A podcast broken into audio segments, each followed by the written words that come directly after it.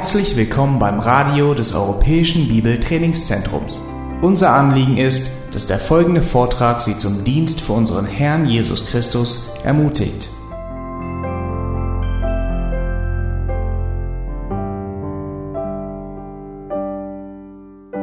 Heute Morgen kommen wir zu einer, einem der bekanntesten Berichte zu dem sogenannten Turmbau von Babel. Und wer hat, wer kennt diese Geschichte nicht? Es gibt wahrscheinlich kaum jemanden, dem dieser Begriff fremd ist. Nun, es ist dieser Turmbau zu Babel ist kein Mythos und ist auch kein Märchen. Der christliche Glaube, er beruht immer auf Wahrheit und auf Tatsachen. Es wäre unmöglich, die Bibel als wahr anzusehen, wenn sie nicht die Wahrheit sagt mit dem, was sie sagt. Heute kann man im Pergamon-Museum eine Miniaturausgabe von diesem Turmbau zu Babel besuchen. Ähm, ich bin nicht sicher, ob die Ausstellung noch offen ist. Ich glaube, wegen den Umbauten kann man ausgerechnet diese nicht, aber man kann auch Bilder im Internet sich ansehen. Ich werde nachher ein Bild davon einblenden. Und wir werden uns heute mit diesem Turmbau beschäftigen. Es sind nur neun Verse, die wir durchgehen. Etwas müssen wir allerdings immer im Hinterkopf behalten, nämlich der Turmbau zu Babel ist keine Errungenschaft der Menschheit, sondern ein Gericht Gottes. Und das Gericht Gottes sah so aus, dass dort an diesem Tag alle Sprachen verwehrt wurden. Nun, es bedeutet nicht, dass nur Kauderwelsch dabei herauskam, sondern es bedeutet, dass aus einer Sprache Gott alle Sprachen beziehungsweise alle Sprachstämme oder äh, Ursprungssprachen geschaffen hat und die ganze Menschheit verwehrt hat. Woher kommt unsere Sprache? Warum haben wir so viele Sprachen? Nun, es sind äh, Fragen, die Sprachwissenschaftler beschäftigen. Und in der Zwischenzeit hat man es tatsächlich aufgegeben, dieser Frage nachzugehen, weil die darwinistische Wissenschaft tappt im Dunkeln. Und sie können die Frage nicht beantworten. Sie finden keine Erklärung, warum es so viele Völker gibt, die genetisch so identisch sind und die sprachlich so unterschiedlich sind. Aber die, das Wort Gottes gibt uns eine Antwort. Und das werden wir heute Morgen sehen. Lasst uns 1. Mose Kapitel 11 aufschlagen und ich lese die Verse 1 bis 9. 1. Mose Kapitel 11, die Verse 1 bis 9. Und die ganze Erde hatte eine einzige Sprache und dieselben Worte. Und es geschah, als sie nach Osten zogen, da fanden sie eine Ebene im Lande Sinea oder China und ließen sich dort nieder. Und sie sprachen zueinander, wohlan, lasst uns Ziegeln streichen und sie feuerfest brennen. Und sie verwendeten Ziegel statt Steine und Asphalt statt Mörtel.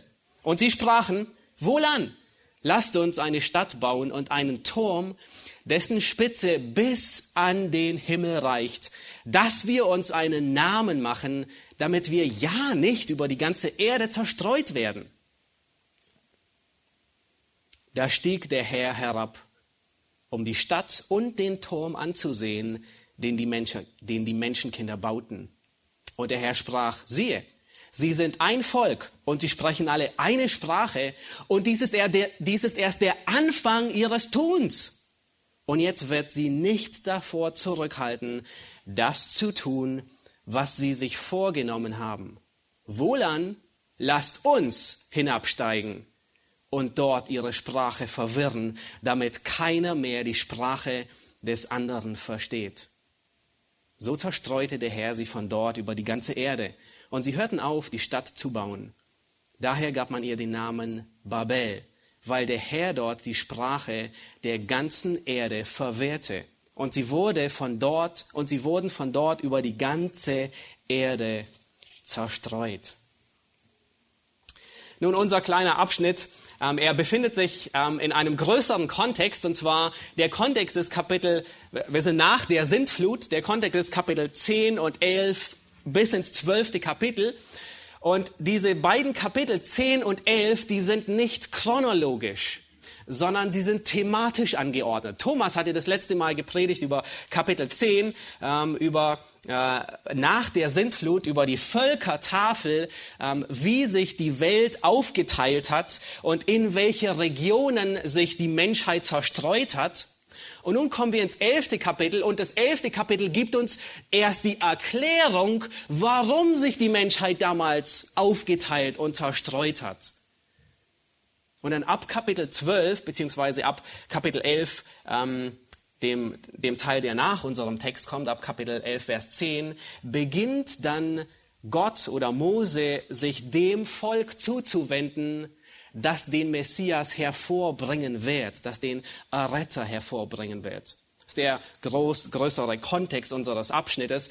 Und unser Abschnitt, der ist einfach zu gliedern. Ich habe ihn, ähm, der, er zerfällt regelrecht in zwei Teile.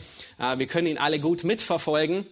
Ähm, der erste Teil, den finden wir in den Versen 1 bis 4 und ich habe ihn betitelt mit die menschliche Arroganz. Wir sehen in diesen Versen die menschliche Arroganz, die bis zum Himmel schreit. Und ab Kapitel, äh, ab Vers 5 bis Vers 9 sehen wir, wie Gott dieser Arroganz begegnet, nämlich mit Hohn. Vielleicht kennt ihr dieses Wort gar nicht, ein altdeutsches Wort, Hohn. Jemanden verhöhnen, Spott aus ihm machen, ihn zum Gelächter machen. Aber wir werden sehen, es ist weit mehr als nur Hohn. Dieser Hohn beinhaltet Gericht zugleich. Und ich habe die Predigt überschrieben mit dem Titel Gottes Hohn über die menschliche Arroganz. Gottes Hohn über die menschliche Arroganz. Die ersten beiden Verse in unserem Abschnitt, die versetzen uns in die, in die richtige Szene. Lass uns Vers 1 noch einmal lesen. Da schreibt Mose, und die Erde hatte eine, und die ganze Erde hatte eine einzige Sprache und dieselben Worte. Nun halten wir uns vor Augen, wer hier diesen Bericht niederschreibt. Es ist Mose. Er schreibt in der Wüstenwanderung, das heißt auf dem Weg von Ägypten in diesen 40 Jahren bis ins Land Kanaan, bis sie dort ankommen. Ähm, es sind ungefähr 1000 Jahre nach diesem Ereignis, nach dem Turmbau zu Babel.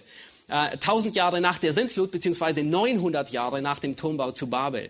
Und Mose, er tut das, was wir jedem guten Bibelleser raten nämlich den Hintergrund zu studieren, zu sehen, was war damals. Und Mose tut genau das, als er seinem Volk diese Geschichte niederschreibt. Nun, sein Volk kannte mehrere Sprachen, da war es ihnen auch fremd, dass es nur eine Sprache gab. Und Mose tut das, was jeder gute Bibelstudent tut. Er sieht sich den Hintergrund, den historischen Hintergrund an. Und damit fängt er an. Und, und Mose, in anderen Worten, erinnert seine Leser, sein Volk daran und sagt, er gibt ihnen einen wichtigen Hinweis, um die ganze Handlung zu verstehen, nämlich all dies ereignete sich zu einer Zeit, als die ganze Menschheit noch eine Sprache hatte. Ich weiß, das ist euch, euch neu, den, den, den Israeliten, zu denen er schrieb, 900 Jahre später, aber es gab eine Zeit, da hatte alle Menschheit eine Sprache.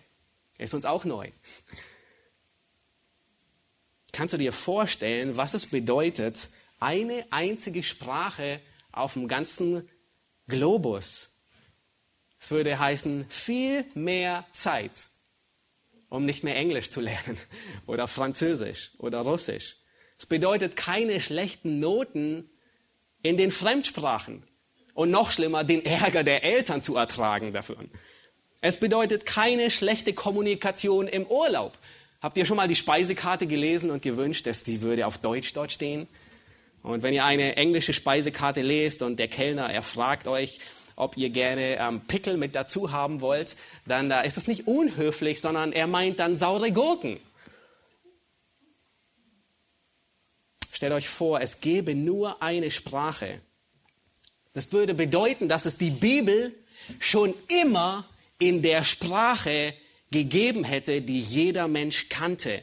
Es würde kein dunkles Mittelalter geben, wo man die, die, die Bibel nicht lesen kann, weil man die Sprache nicht kennt. Jeder könnte die Predigt verstehen, weil es nicht in Lateinisch wie damals im Mittelalter gepredigt wurde. Kein mühsames Übersetzen. Nun, für alle Bibelschüler würde es bedeuten, keine griechischen Vokabeln und keine hebräischen Zeitformen. Was für eine Erleichterung. Es würde so viel einsparen. Wir könnten Missionare sofort auf Inseln schicken und sie dort einsetzen und müssten nicht erst Geld und Zeit investieren, um eine Sprache zu lernen. Wie viel Geld und Zeit wird investiert seit diesem Tag, um Sprachbarrieren zu überbrücken? Wir hätten gute biblische Bücher. Wir würden so viel Geld sparen, Zehntausende gute Bücher, die wir auf unserem Büchertisch haben und müssen sie nicht für Zehntausende ins Deutsch übersetzen. Wir könnten auf Anhieb die großen Kirchengeschichtshelden lesen, die Puritaner. Ähm, wir könnten gegenwärtige, ähm, großartige Männer lesen. Wir könnten Seminare nur halb so lange abhalten. Nun, entweder halb so lang oder sie mit doppeltem Inhalt füllen. Das wäre eine gute, ähm, effektive Investition, oder? Wir könnten doppelt so lang predigen, weil nicht übersetzt werden muss. Nun, vielleicht wünschen wir uns dann doch lieber die Sprachverwirrung herbei. Was könnten wir nicht alles tun, wenn es keine Sprachverwirrung gäbe? An dem Tag, als Gott die Sprachverwirrung brachte, wusste er ganz genau, was er tut. Er hatte an diesem Tag alle Konsequenzen vor Augen. Auch, dass es dunkle Mittelalter gibt, wo es sein Wort nicht in der Sprache gibt. Gott wusste darum. Das Ausmaß des Gerichts entspricht immer dem Ausmaß der Sünde. Das heißt, was auch immer sich hier angebahnt hat, und dem werden wir auf den Grund gehen, es muss so bedrohlich gewesen sein, dass Gott alle Raster zieht und die Sprachverwirrung schickt, um das, was sich anbahnt, hinaus zu verzögern, damit es nicht sofort die Welt erreicht. Lass uns weiterlesen, Vers 2. Kapitel 11, Vers 2. Und es geschah, als sie nach Osten zogen, da fanden sie eine Ebene im Lande Sinea und sie ließen sich dort nieder. Nun, Henrik, vielleicht kannst du gerade ähm, die Grafik einblenden. Wir sind in der äh, Zwischenzeit diese Begebenheit ist ungefähr 100 Jahre nach der Sintflut. Und äh, Noah, Sem, die leben immer noch. Wahrscheinlich auch Ham und Japhet. Sie sind immer noch am Leben. Sem erlebt sogar so lange, dass er selbst in die Zeit von Abraham, Isaac und Jakob hineinlebt. Das heißt, wir wissen nicht, ob Jakob Sem kannte, aber vielleicht war er einmal bei ihm in Audienz und hat ihn ausgefragt, wie es war, als er damals als junger Mann ein Jahr einsam und verlassen in der Öde der Meere sich bewegte. Nun, wir können, warum können wir sagen, wann, die, wann der Turmbau zu Babel stattgefunden hat? Wir können sagen, weil ein Kind nach diesem Turmbau benannt wurde. Wenn ihr zurückgeht in Kapitel 10, Vers 25, ähm, da wird ein, ein Kind benannt und es heißt dort, und Heber wurden zwei Söhne geboren. Der Name des einen war Peleg und jetzt kommt die Erklärung. Immer wieder, wenn in Kapitel 10 etwas außerhalb der Reihe geschieht, ähm, etwas mehr Informationen gesagt werden zu einer Person, dann ist es meistens aufgrund von diesem, diesem Fall. Der Name des einen war Peleg, denn in seinen Tagen wurde die Erde geteilt. Das heißt, wir können davon ausgehen, dass dies, dass Peleg Teilung genannt wurde, weil in diesen Tagen, als er geboren wurde, hat Gott die Sprachverwirrung geschickt und alle haben sich aufgeteilt. Nun, die Menschheit, sie vermehrt sich und genau das war der Plan Gottes nach der Sintflut. 100 äh, Jahre nach der Sintflut sind vergangen und ähm, der Clan von Noah hat mindestens Hunderte, wahrscheinlich eher sogar Tausende von Menschen beinhaltet er. Und sie ziehen vom Gebirge Ararat nach Osten. Nur nicht verwundern, manche, die Elberfelder, die übersetzt hier von Osten. Und es liegt daran, dass, dass die, die, ähm, die Präposition nicht eindeutig zugeordnet werden kann. Also es könnte bedeuten von Osten oder nach Osten. Aber ich denke, wenn wir uns bewusst sind, dass die Arche auf dem Berg Ararat landet und sie zum, zum Euphrat hingehen, dann ist es sehr korrekt übersetzt, wie die Schlachter und äh, Luther es übersetzt, nach Osten. Sie ziehen von Ararat nach Osten und dort finden sie eine, eine große und eine besonders fruchtbare Ebene im Lande Sinea. Das ist das Gebiet, wo der Euphrat und der Tigris ähm, liegen. Es wird auch der fruchtbare Halbmond genannt. Und es ist das Gebiet der Sumerer. Ur liegt dort, wo Abraham später herausgerufen wird. Es ist das Gebiet Mesopotamien. Babylon ist dort. Die Stadt Babel, Ninive liegt ein bisschen weiter. Es ist das heutige Irak. Es ist dort, wo heute zwischen den Städten Basra und Bagdad, dort, dort siedelten sich die Menschen nieder. Und beachtet jetzt, was in den nächsten drei, in den nächsten Versen folgt, ab Vers 3. Achtet darauf, nun beginnt Mose mit wörtlicher Rede. Und immer, wenn wir uns in, wenn wir die Bibel studieren und wir stoßen in, in Geschichtsschreibung auf wörtliche Rede, dann müssen wir immer innehalten und aufpassen. Denn der Schreiber, er will mit, mit der wörtlichen Rede, will er etwas Besonderes zum Ausdruck bringen und das tut Mose. Hier mit der wörtlichen Rede bringt er das Vorhaben und die Motive zum Ausdruck, die dahinter stecken, die in diesen Menschen stecken. Lass uns Vers 3 und 4 lesen, da heißt es, und sie sprachen zueinander, Wohlan, lasst uns Ziegel streichen und sie feuerfest brennen. Und sie verwendeten Ziegel statt Steine, Asphalt statt Mörtel. Und sie sprachen, Wohlan, lasst uns eine Stadt bauen und einen Turm, dessen Spitze bis an den Himmel reicht, dass wir uns einen Namen machen, damit wir ja nicht über die ganze Erde zerstreut werden. Nun, in diesem Text heißt es dreimal lasst uns. Zweimal sprechen die Menschen lasst uns und dann werden wir sehen, dann spricht einmal Gott lasst uns. Und dreimal heißt es wohlan lasst uns. Zweimal von den Menschen, einmal von Gott. Nun, die Rede ist hier von Noahs Kindern, Enkelkindern, Urenkel, Ururenkel und Urururenkel. Also sehr wahrscheinlich ging es bis in die ähm, fünfte Generation. Alle arbeiten an der Umsetzung von diesem Plan, eine Stadt zu bauen. Und ob ihr es glaubt oder nicht, diese Zeit war eine der hochentwickelsten Zivilisationen. Und Mose betont es sogar. Er, Mose sagt, sie haben nicht Steine verwendet zum Bau, sondern sie haben gebrannte Ziegel verwendet. Das war ein Fortschritt. Und Mose sagt, sie haben nicht Mörtel benutzt, sondern sie haben Asphalt benutzt, der richtig stark klebt, damit es auch jahrelange hält.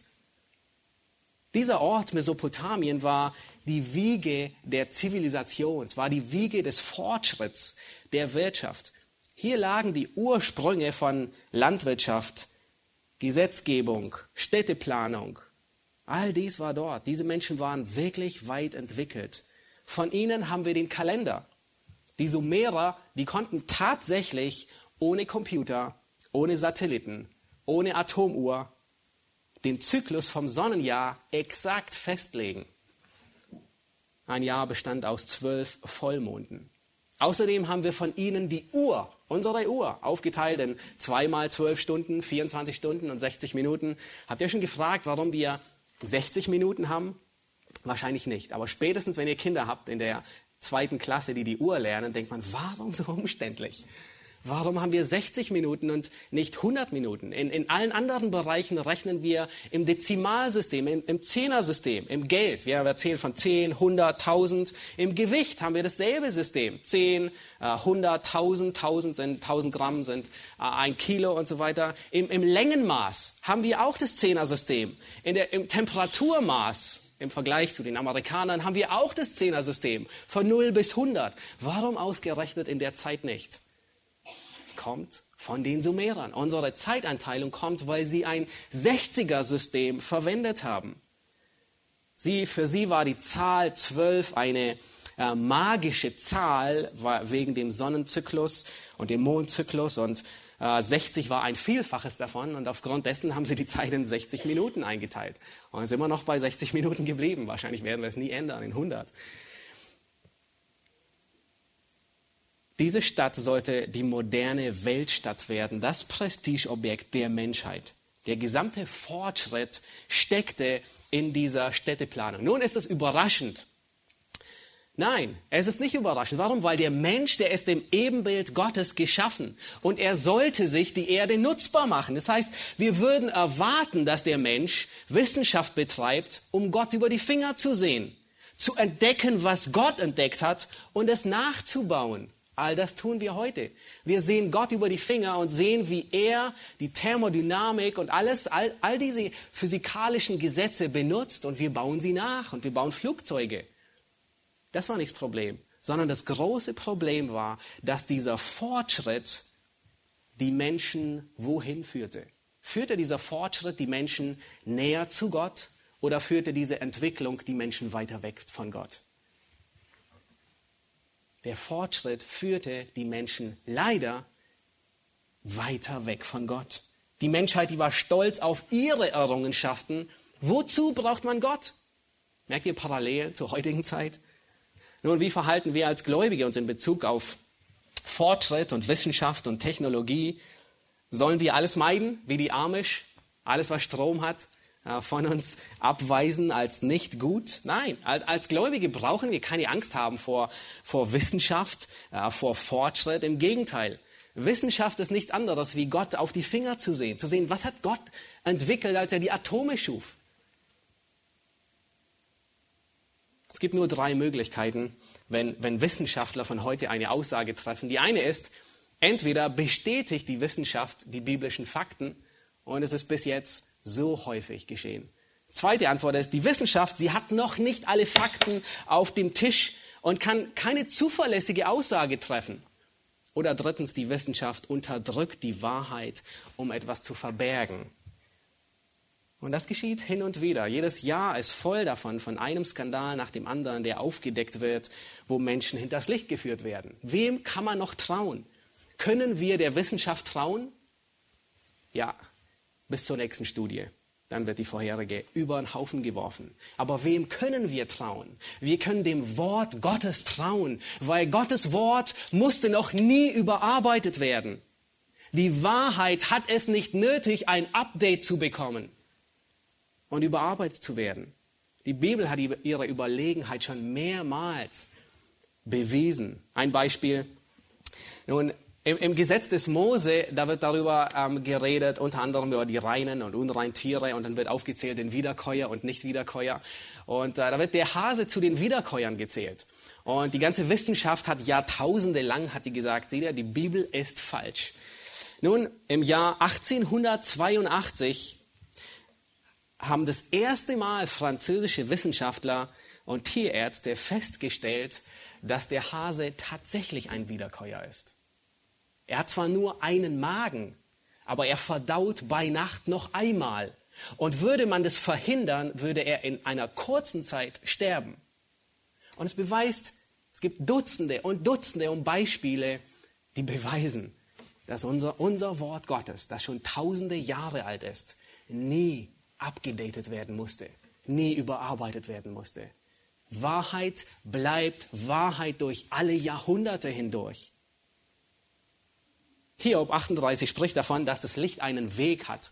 Nun damals, vor 2000 Jahren vor Christus, da ahnte keiner, dass es Lichtgeschwindigkeit gibt. Man dachte eigentlich bis ins 17., 18. Jahrhundert, wo ähm, Sir Isaac Newton das Licht oder die Lichtgeschwindigkeit entdeckt hat, dachte man immer, Licht ist ein Zustand, vor allem weil es so schnell ist. Man macht Licht an und es ist da.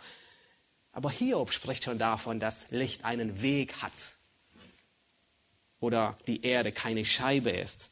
Ich denke, das ist der, wahrscheinlich der häufigste Vorwurf, der immer wieder gemacht wird an, an uns Gläubige. Oh, die Bibel ist unwahr, weil sie lehrt, dass die Erde eine Scheibe sei. Und das ist nicht wahr. Es wurde häufig so ausgelegt und im Mittelalter propagiert, aber die Bibel lehrt 2000 Jahre vor Christus schon, dass Gott unseren Erdkreis im Nichts aufhängt im luftleeren Raum. Nun, wem können wir trauen? Der Wissenschaft? Nur dann, wenn sie die Wahrheit sagt. Nur dann, wenn sie mit Gottes Wort konform steht. Aber wir haben gesehen, Gottes Wort ist wahr durch Jahrtausende hindurch und bestätigt sich immer als Wahrheit.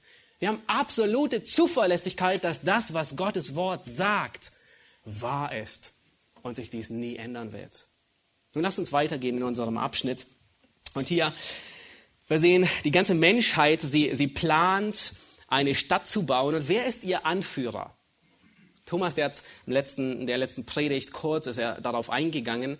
Und äh, er, dieser, dieser Anführer wird in unserem Kapitel nicht erwähnt, aber er wird im vorhergehenden Kapitel erwähnt. In Kapitel 10, Vers 8. Und er, da wird er namentlich genannt und es heißt Nimrod. Kapitel 10, Vers 8 steht, auch zeugte Kusch den Nimrod, er war der erste Gewalthaber oder Unterdrücker auf Erden. Und dann Vers 10 heißt es, und der Anfang seines Königreichs war Babel. Dieser Nimrod, der ist der Anführer, der hier versucht, die ganze Menschen in eine Rebellion, in eine Auflehnung gegen Gott zu führen. Und sein Name, der ist so passend ihm gegeben worden. Ich weiß nicht, ob seine Mutter ahnte, ähm, was es bedeutet, aber sie nannte ihn Rebell. Nimrod ist der Enkel von Noah. Er ist der erste Herrscher und Unterdrücker auf, auf Erden. Und Nimrod Absichten sind ein Imperium aufzubauen, eine Weltmacht aufzurichten mit den tausend Leuten, die ihm zur Verfügung stehen. Lass uns Vers 4 lesen. Da heißt es, und sie sprachen wohlan, lasst uns eine Stadt bauen, einen Turm, dessen Spitze bis an den Himmel reicht, dass wir uns einen Namen machen, damit wir ja nicht von der über die ganze Erde zerstreut werden. Die Menschen, die wollen hier drei Dinge bauen. Das erste ist eine Stadt, der Inbegriff der Handelszentrale, menschliche Errungenschaften, Vergnügen. Das zweite ist ein Turm. Henrik, jetzt kannst du den Turm einblenden. Nun, dieser Turm, er sollte nicht ein Turm sein, wo man, wo man Feinde erspäht, ein Wachturm, sondern dieser Turm, er sollte ein Tempel sein. Ähm, deutsche Archäologen, die haben 1913 die Fundamente eines solchen Tempels ausgegraben und man nennt es auch Zikurat. Es ist ein Gebäude, das sehr groß ist es wurden mehrere davon wurden in Babel gefunden, fast in jeder wichtigen Stadt. Und es ist sehr gut anzunehmen, dass sie alle nach einem Modell, alle nach einem Abbild gebaut wurden. Sehr wahrscheinlich alle nach diesem Abbild hier in dem Turmbau zu Babel. Und diese Zikkurat ähnelt sehr stark einer Pyramide. Sie ist 90 Meter mal 90 Meter ähm, lang und breit und 90 Meter hoch. Also ungefähr würde es entsprechend zweimal das KDW aufeinander, aufeinander gelegt. Und obendrauf wurde ein Tempel errichtet auf dem Dach. Und Luther sagt, dass dies der Ort der Anbetung sein sollte. Das heißt, in Babel, was tun sie hier? 100 Jahre nach Noah. Noah lebt noch, seine Söhne leben. Was tut Nimrod, indem er einen falschen Tempel baut? Er gibt ihnen, den Menschen, eine falsche Religion. Und zu Recht wird Babel im Rest der Schrift überall als die Mutter aller falschen Religionen genannt. Der Ursprung. Von dort kommt alles, was Ehrlehre ist. Nun, dann heißt es, sie wollten diesen Turm bauen bis an die Spitze des Himmels. Dieser Tempel wurde auch der Tor zum Himmel genannt. Nun, waren die Menschen so naiv, dass sie versuchten, einen Turm zu bauen, der tatsächlich unsere ganze Atmosphäre überbrückt bis an die Wolken? Und wenn wir das meistens lesen, dann denken wir, ja, sie waren so naiv. Nein, das sind wir. Äh, wir denken immer, sie waren so ähm, naiv, nur weil sie kein, kein äh, Handy, kein iPhone und kein Google zur, äh, zur Verfügung hatten. Nein, sie, sie hatten nie die Absicht, einen Turm zu bauen, der tatsächlich bis ins All hineinreicht. Ansonsten hätten sie nicht wo angefangen, auf Meereshöhe zu bauen. Sie sind einer Ebene und sie fangen bei ungefähr plus minus null Höhenmeter an. Nun, sie wussten, was Berge sind. Will man wirklich die bis in die Spitze hineinbauen, dann fängt man an einem Berg an. Dann kann man zumindest 3000 Meter sparen. Aber das wollten sie gar nicht. Sondern sie wollten eine Kluft bauen. Sie wollten den Abstand zwischen Erde und Himmel überbrücken. Nicht den Abstand zwischen Erde und Atmosphäre, sondern in den geistlichen Bereich des Himmels wollten sie hinein. Und später wurde hier der Gott Marduk angebetet. Die babylonische Mythologie, die sagt, in einer Schlacht, das war ihr Gott, besiegte Marduk die böse Beherrscherin Tiamat und spaltete sie in zwei Hälften, aus denen er den Himmel und die Erde formte. Und nachdem die Erde und der Himmel geformt war, da ersann Marduk und sein weiser Vater, planen sie, den Menschen zu schaffen. Und zwar aus Lehm und dem Blut des besiegten Feindes. Nun merkt ihr gewisse Ähnlichkeiten zu den Berichten, die wir bis jetzt gelesen haben. Sehr, Lüge ist immer die Verdrehung von Wahrheit. Das Ziel ist nicht bis in den Himmel hineinzubauen, sondern das Ziel ist die Kluft zwischen Erde und und Himmel zu überbrücken. Die Stadt, die man später Babel nennt, wird zur Wiege der falschen Religion und des Götzendienstes. Nun, die Bibel, die lehrt an allen Stellen, dass der Himmel der Ort ist, der für Gott reserviert ist. Das ist der Ort, wo Gott seinen Thron aufgestellt hat. Darin hat der Mensch nichts verloren. Und ich meine damit nicht unsere Atmosphäre, wo der Mensch nichts verloren hat, sonst dürften wir gar nicht fliegen, sondern den Bereich, in dem Gott hat der Mensch nichts verloren. Nimrod will genau diesen Bereich überbrücken. Er will Zugang zu einem Bereich, der den Menschen verwehrt ist und er will ein Tor dorthin hineinschaffen. Psalm 115 ist der Psalm, den Theo am Anfang ähm, gelesen hat. Wenn wir ein paar Verse weiterlesen, heißt es in Vers 16, der Himmel, ist der, äh, der Himmel ist der Himmel des Herrn, aber die Erde hat er den Menschen gegeben. Also der Himmel ist Gottes Sache. Lassen wir das so bleiben. Die Erde ist des Menschen Sache. Lassen wir das so bleiben. Was Nimrod hier tut, ist, er will die Grenzen übertreten. Gott hat dem Menschen Grenzen gesetzt, die nicht zu übertreten sind. Und jedes Mal, wenn der Mensch versucht, diese Grenzen zu übertreten, endet es im Desaster. Nun, eine Frage, über die wir in den Hauskreisen nachdenken können, ist, wo gibt es in unserer Gesellschaft Bereiche, wo wir Grenzen, die Gott gegeben hat, die Grenzen, die Gott der Menschheit gesetzt hat, heute in unserer Gesellschaft, in unserem Land übertreten? Und jedes Mal endet es im Desaster. Nun, wir haben gesehen, die Menschen wollen eine Stadt, einen Turm und einen Namen wollen sie bauen. In Vers 4 heißt es, dass wir uns einen Namen machen. Anders ausgedrückt wollen sie sagen, und dann wird jeder, der uns sieht, sagen, wir sind groß. Das ist Stolz und Arroganz. Stolz fließt den Menschen im Blut. Das Grundübel des Menschen, die Arroganz gegen Gott, hat die Sintflut, hat die Sintflut auch überlebt. Die Sünde wurde nicht ertränkt in den Wasserwogen. Und es ist genau dieselbe Sünde, der Adam und Eva auf den Leim gegangen sind. Und hier mit Nimrod will der Satan den ersten Versuch starten, einen Weltherrscher einzuführen, der über die ganze Erde regiert. Zu was führt dieser Stolz? Was sagt, was sagt Vers 4? Lass uns das Ende von Vers 4 lesen voller Stolz und am Ende heißt es, damit wir ja nicht über die ganze Erde zerstreut werden. War das Gottes Plan, dass sie bleiben, alle in einer Stadt, alle an einem Ort? Nein, es war genau das Gegenteil von Gottes Plan. Seht ihr die, die Verbindung zwischen Stolz und Ungehorsam? Stolz kommt nie allein, sondern immer mit der Zwillingsschwester Ungehorsam. Stolz führt immer zu Ungehorsam. Und wenn du in deinem Leben dich überprüfst und fragst, wann übertrete ich gewisse Gebote, sei es nun Geschwindigkeitsgebote, Gebote Gottes, die er uns gibt, Ordnungen von Menschen am Arbeitsplatz oder Ordnungen von Menschen, in denen ich mich bewege, wann übertrete ich die? Immer dann, wenn ich stolz bin und denke, ich mache eine Ausnahme. Ich kann es mir leisten, ich bin heute spät dran. Vielleicht ging es dir so, zum Gottesdienst zu kommen. Und du warst dir wichtiger früher im Gottesdienst zu sein, als dich der, Ober äh, der Obrigkeit unterzuordnen. Ungehorsam quillt immer aus Stolz. Sie kommen nie allein. Sprüche 6, Vers 16 und bis 19, da ist es, da werden sechs beziehungsweise sieben Dinge genannt, die dem Herrn ein Gräuel sind. Und er beginnt mit stolze Augen, eine falsche Zunge, Hände, die unschuldig Blut vergießen, ein Herz, das böse Pläne schmiedet, Füße, die schnell zum Bösen laufen, eine falsche Zunge, die Lügen ausspricht und einer, der Zwietracht sät zwischen Brüdern. Wisst ihr, was der Punkt ist? All diese Dinge, die genannt sind, all diese sieben Dinge, die kommen alle aus einem Herzen, aus dem ersten genannten, aus, Stol aus einem stolzen Herzen. Wir haben in Deutsch sogar ein Sprichwort, das aus der Bibel kommt und das uns so geläufig ist, dass wir ähm, es häufig vergessen. Sprüche 16, Vers 18 sagt Salomo, Stolz kommt vor dem Zusammenbruch und Hochmut kommt vor dem Fall. Gott lässt Stolz nicht ungeschoren davonkommen.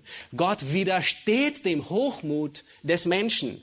Gott spottet über den Hochmut des Menschen. Nun lasst uns uns dem, dem zweiten ähm, Teil zuwenden ähm, und uns Gottes Hohn ansehen über die Arroganz des Menschen. Und diese, diese Arroganz, die bis zum Himmel schreit, die bleibt Gott, die bleibt nicht ungesehen bei Gott, sondern jetzt in Vers 5 betritt Gott die Szene und jetzt steigt er herab. Lass uns Vers 5 lesen. Da stieg der Herr herab, um die Stadt und den Turm anzuschauen, den die Menschenkinder bauten. Gott kommt hier wie ein Inspektor, um das Werk der Menschen zu begutachten. Und in diesem Vers steckt so viel Ironie Und Mose hat ihn geschrieben. Er war sich sehr wohl bewusst, was für eine Ironie in dieser Handlung steckt. Könnt ihr euch erinnern, wie hoch wollten die Menschen bauen? Bis zum Himmel, richtig? Also was würde man eigentlich erwarten, wenn man im Himmel ist und wenn jemand bis zum Himmel baut? Dass wir ein Gebäude sehen im Himmel, richtig? Aber es ist nicht zu sehen. Und die Ironie ist, der Herr muss hinabsteigen, um überhaupt etwas zu sehen, was anscheinend bis zum Himmel emporragen könnte. Und dann wird die Zerbrechlichkeit dieser Menschen so deutlich in der Beschreibung der Bauleute. Lass uns sehen, wer hier baut. Gott steigt herab, um, um, und er macht sich wirklich lustig über die Menschenkinder. Und er sagt, er will den Turm anschauen, den die Menschenkinder bauen. Nun, wörtlich steht hier, die Kinder der Erde.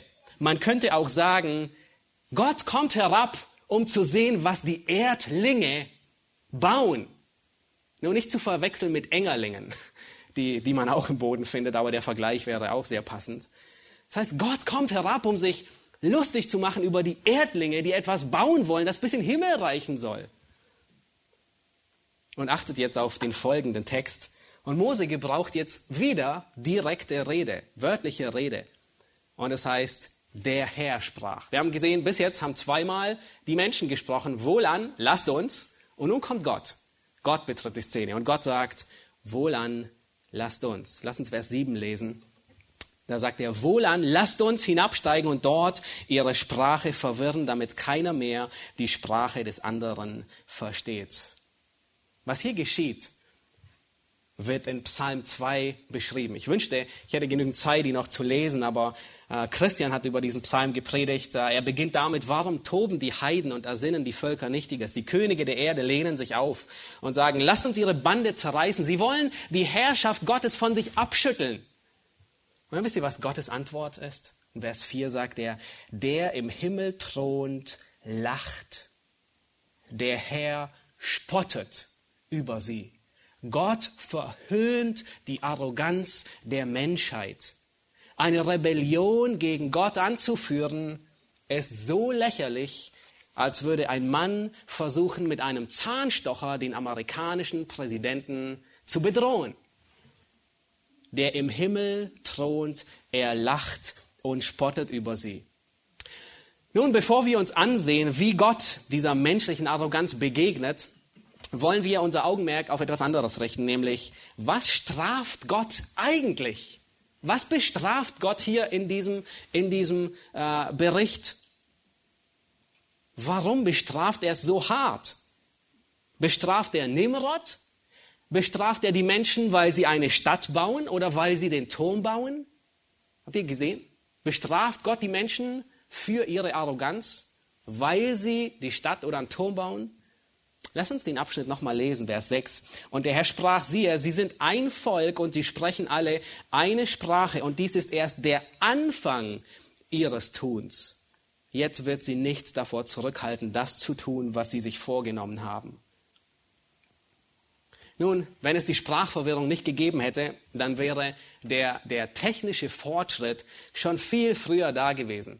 Im Unterricht habe ich sehr häufig äh, gesagt, äh, wäre ähm, der, der Turmbau zu Babel und die Sprachverwirrung äh, nicht gewesen, dann hätte wahrscheinlich ähm, Paulus mit dem iPhone telefoniert. Ähm, sehr wahrscheinlich wäre Paulus auch mit dem Flugzeug geflogen.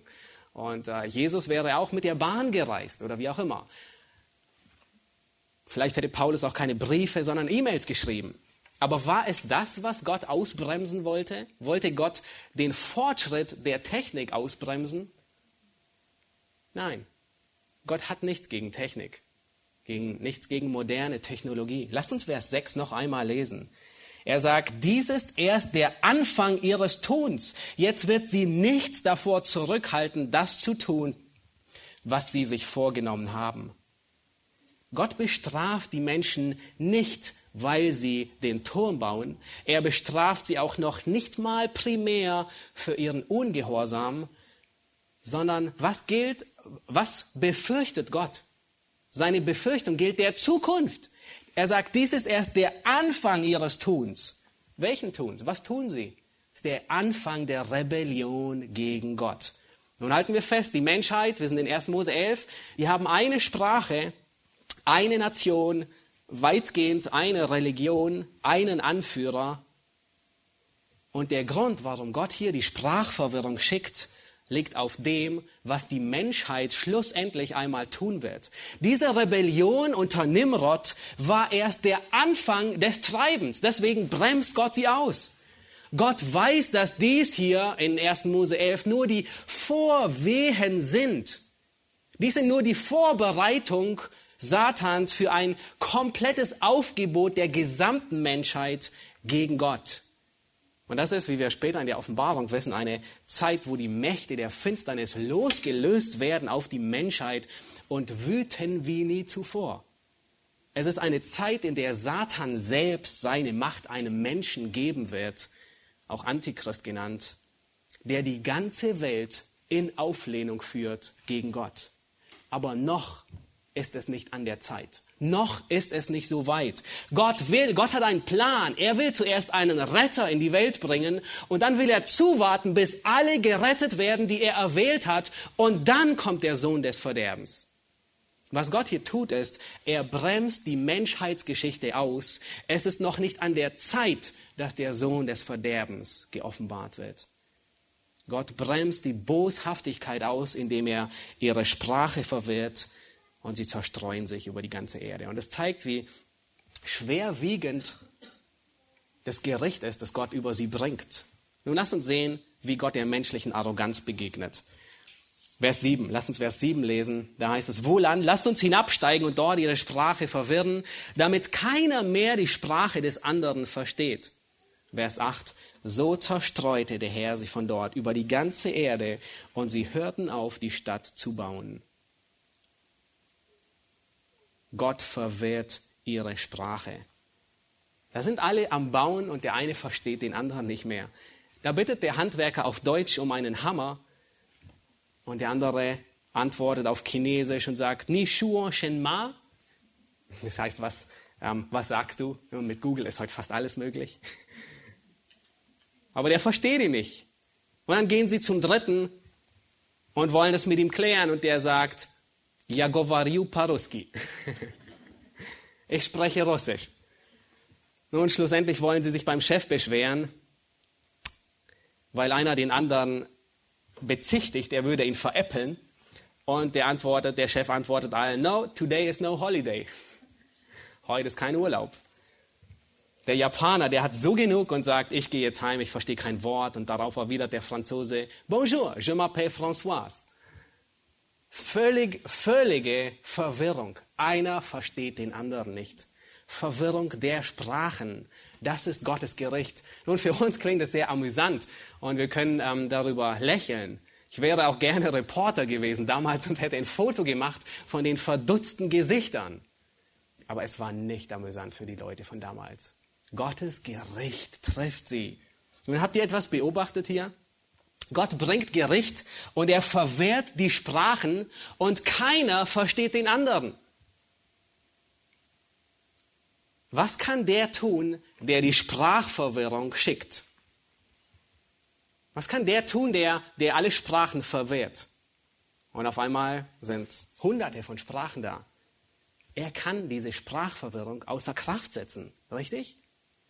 Er ist der Einzige, der es kann. Und genau das geschieht im Neuen Testament. Zu Pfingsten wird diese Sprachverwirrung temporär, das heißt für eine bestimmte Zeit, außer Kraft gesetzt. Da predigen die Apostel zu Pfingsten, Petrus predigt und alle aus allen Gebieten hören sie in ihrer eigenen Sprache. Apostelgeschichte 10, Cornelius, ein, ähm, ein italienischer Befehlshaber, er spricht sehr wahrscheinlich Latein und Griechisch als Römer. Und äh, Petrus predigt ihm das Evangelium. Er bekehrt sich und redet in Sprachen. Und können wir davon ausgehen, welche Sprache? Sehr wahrscheinlich. Ich würde ihn fragen im Himmel, aber ich denke, er hat auf Hebräisch in Sprachen geredet. Warum? Weil alle Juden, die mit Petrus gegangen sind, die verstehen ihn. Und sie hören, dass er Gott hoch lobt. Und sie sind außer sich. Wenn Sprachenrede im Neuen Testament beschrieben wird, dann hat es immer etwas mit echten Sprachen zu tun und nicht mit Kauderwelsch, nicht mit aneinandergereihten ähm, Lauten. Als Gott bei den Aposteln auf übernatürliche Weise die Sprachverwirrung aufhob, dann war es kurzfristig. Das heißt, Menschen konnten eine reale Sprache sprechen und verstehen, ohne sie gelernt zu haben. Nun, was ist das Problem bei heute, bei solchen, die heute gerne in Sprachen reden oder vorgeben, sie könnten in Sprachen reden? Das Problem ist, dass die Sprachverwirrung nicht aufgehoben wird, was im Neuen Testament der Fall ist, sondern dass die Sprachverwirrung erst recht beginnt. Wenn dann plötzlich alle Menschen in einer Gemeinde unterschiedliche Laute von sich geben und einer versteht den Nachbarn nicht, was wäre die richtige Reaktion? Zu sagen, wo ist der Turmbau? Hat Gott wieder eine Sprachverwirrung geschickt? Nein, das sogenannte Zungenreden von heute ist in keinerlei Weise gleich es dem, was Gott getan hat. Es ist nicht das Aufheben der Sprachverwirrung, was es sonst immer war, was wir im Neuen Testament sehen, sondern es ist eine neue Sprachverwirrung, die geschaffen wird. Der Hohn Gottes geht weiter. Lass uns sehen in Vers 8. Ähm, da heißt es, in Vers 8 lesen wir, so zerstreute der Herr sie von dort über die ganze Erde. Nun erinnert ihr euch in Vers 4, warum hatten sie angefangen, den Turm zu bauen? Was wollten sie nicht? Sie wollten nicht zerstreut werden, und nun am Ende zerstreut Gott sie. Der Hohn Gottes hört nicht auf. Lass uns weiterlesen, Vers 8. Und sie hörten auf, die Stadt zu bauen. Daher gab man ihr den Namen Babel, weil der Herr dort die Sprache der ganzen Erde verwirrte und sie von dort über die ganze Erde zerstreute. Der Hohn Gottes geht weiter. Er ist immer noch nicht vorbei. Wisst ihr, was die Menschen sich machen wollten? Sie wollten drei Dinge. Eine Stadt, einen Turm und einen Namen. Nun bekommen sie endlich einen Namen. Aber ist es der, den sie wollten? Der Name, den sie bekommen, ist Verwirrung. Nun, wer ist stolz auf solch einen Namen? Wer würde sich einen Namen geben, der, nun lasst uns uns Verwirrung nennen? Das ist der Hohn Gottes. In der Bibel wird Babel mehrere Male als der Inbegriff der Arroganz und der Auflehnung gegen Gott beschrieben. Babel ist die Wiege aller falschen Religionen. Und hier in 1. Mose 1, hier in 1. Mose 11 ist erst der Anfang. Ein paar Jahrhunderte später finden wir wiederum in Babel einen, der voller Arroganz strotzt und auf dem Dach seines Hauses, er baut die, den Zikkurat-Tempel, den wir vorhin gesehen haben, baut er wieder auf und sagt, ist das nicht das große Babel, das ich mir erbaut habe, zur königlichen Resistenz mit meiner gewaltigen Macht und zu Ehren meiner Majestät? Das ist Nebukadnezar. Aber wisst ihr, was mit ihm geschieht? An demselben Ort wie 1. Mose 11. Während er sprach, richtet ihn Gott und verhöhnt ihn. Und wisst ihr, was er mit ihm tut? Er lässt ihn zu einem Tier werden. So sehr demütigt ihn Gott. Aber Nebukadnezar, er lernt die Lektion und er erkennt Gott an und tut Buße. Und äh, ich freue mich, wenn ich ihn im Himmel wiedersehe und wir darüber reden können. Ich denke, er ist sehr wahrscheinlich im Himmel, weil sein Zeugnis spricht von einer Wende, von einer Errettung. Nun, die letzte Erwähnung von Babel finden wir in Offenbarung 17 und 18. Und es ist sehr verblüffend, ja. Ähm, in 1. Mose und Offenbarung ist, sind wie zwei Buchstützen. So vieles beginnt in 1. Mose und so vieles endet in, in Offenbarung. Ähm, die Parallelen sind in so vieler Hinsicht da. Babel wird das erste Mal hier erwähnt in 1. Mose und zum letzten Mal in Offenbarung. Die Welt, äh, diesmal in Offenbarung 17 und 18, wird in Babel zu Ende geführt, was in 1. Mose 11 begann und was Gott Jahrtausende lang ausgebremst hat. Nämlich jetzt in Offenbarung 17 wird die Welt wieder vereint unter einen Mann, auch das Tier genannt. Dieser zweite Nimrod wird Vollmacht bekommen über jede, jeden Stamm, jede Sprache, jede Nation. Seht ihr, wieder vereint. Es wird eine Einheitsreligion geben. Alle beten den Antichristen an. Und diesmal gelingt es dem Satan, die ganze Menschheit gegen Gott zu vereinen und ihn zu lästern, weil alle, die ihn nicht anbeten, werden hingerichtet und geschlachtet und umgebracht. Babylon wird wieder erwähnt in Offenbarung 17 als die Stadt, die Herrschaft ausübt über die Könige der Erde. ist die Zentrale des Antichristen. Und diese Stadt wird im gleichen Kapitel genannt als die Mutter aller Gräuel auf Erden. In dieser Stadt wird das Blut der Heiligen vergossen werden. Und dann in Offenbarung 18, wir haben nicht Zeit, alles zu lesen, aber äh, da ist ein sehr interessantes Wortspiel. Ähm, wie hoch wollten sie den Turm bauen? Bis zum Himmel. Und in Offenbarung 18, Vers 5 heißt es, die Sünden dieser Stadt, sie reichen bis zum Himmel. Und Gott hat ihrer Ungerechtigkeit gedacht. Und einmal mehr betritt Gott den Schauplatz und schaut sich diese Stadt an. Und in einem Nu wird die Stadt gerichtet. In einer Stunde der ganze Wohlstand, ähm, der, die ganze Kunst, die Unterhaltung, Entertainment wird gerichtet. Aber diesmal, das letzte Mal, nicht durch eine, eine Verwirrung, sondern durch eine Verwüstung. Wir leben in einer Zeit heute, in der, wenn man so formulieren möchte, Babel 3 aufgebaut wird, wenn wir davon ausgehen, dass Nebukadnezar Babel 2 war. Wir leben in einer Zeit, in der alles darauf hinarbeitet, dieses Weltimperium wieder aufzubauen. In einer Sprache, und wir sind noch nicht vereint in einer Sprache, momentan sind so fast 7000 Sprachen, aber gut ein Viertel spricht eine einzige Sprache, Englisch, und kann kommunizieren in Englisch. Gut möglich, dass Englisch die Sprache des Antichristen wird, aber wissen wir nicht. Alles steuert auf eine Einheitsreligion zu. Alles steuert auf eine Weltordnung zu. Und manchmal wünschen wir uns das, nicht wahr? Jemand, der endlich der ISIS sagt, jetzt ist gut. Jemand, der Putin zur Rede hält. Jemand, der alle unter Zaum hält und sagt, bis hierhin und jetzt reicht's. Alles steuert darauf hinzu. Das Reich des Antichristen wird kein Paradies sein. Jetzt schon ist die Lästerung von allem, was christlich ist, stark zu riechen in der Luft.